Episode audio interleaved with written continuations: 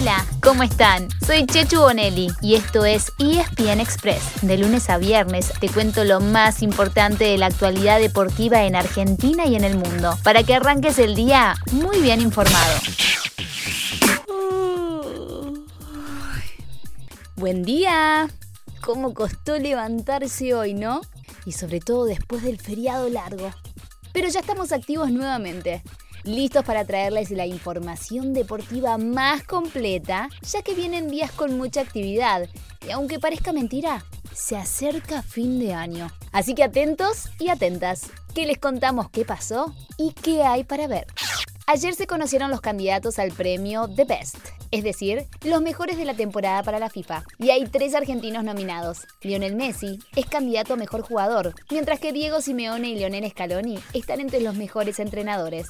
Vayan agendando la fecha, 17 de enero del 2022. Y hablando de agenda, hoy arranca una nueva fecha de grupos en la Champions League, la quinta o la penúltima, como prefieran, pero eso sí, una decisiva con clasificados y eliminados. Así que anoten o memoricen que esto es lo mejor de hoy. En el primer turno, a las 14:45 juega uno de los clasificados, el Bayern Múnich frente al Dinamo de Kiev, pero también hay un duelo clave entre Villarreal y el Manchester United, que comparten el primer lugar, pero no tienen nada asegurado. Además, el equipo de Cristiano Ronaldo está buscando nuevo entrenador. A las 5 de la tarde hay 6 partidos, pero les recomendamos 3. Barcelona recibe a Benfica y ganando se meterá en octavos, mientras que el actual campeón, el Chelsea, le alcanzará con empatar ante la Juventus, que ya está dentro. Y por último, el Sevilla de los argentinos se juega su última chance de local ante el Wolfsburgo. Mañana habrá otros 8 partidos, entre los que se destacan el Manchester City PSG y Atlético Madrid Milan.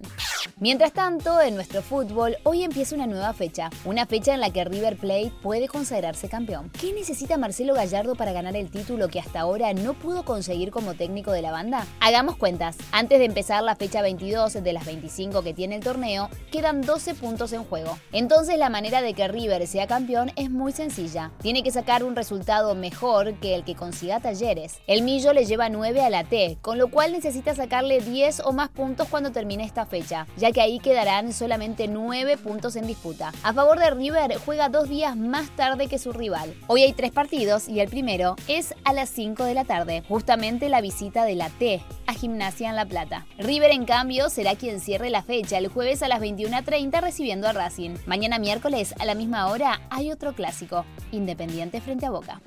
Anoche se sumó un nuevo equipo a la primera división del fútbol argentino, en una final a partido único en cancha de Banfield. Tigre derrotó a Barraca Central y vuelve a la máxima categoría después de dos años. Estamos en un momento del año en el que se van cerrando varias temporadas. El fin de semana, por ejemplo, terminó la ventana de noviembre para los Pumas, que cayeron un lugar en el ranking del World Rugby. Después de ganarle a Italia, pero de caer ante Francia e Irlanda, ahora el seleccionado argentino está noveno, detrás de Gales. Los tres primeros son Sudáfrica, Nueva Zelanda e Inglaterra.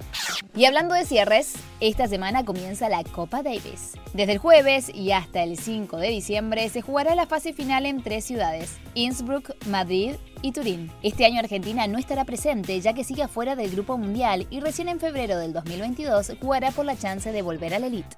Y así llegamos al final de nuestro episodio de hoy. Soy Chechu Bonelli y de lunes a viernes te traigo las noticias deportivas más relevantes para que arranques el día muy bien informado. Te espero en el próximo ESPN Express. Y no te olvides, dale clic al botón de seguir para recibir una notificación cada vez que haya un nuevo episodio disponible. No te vas a arrepentir.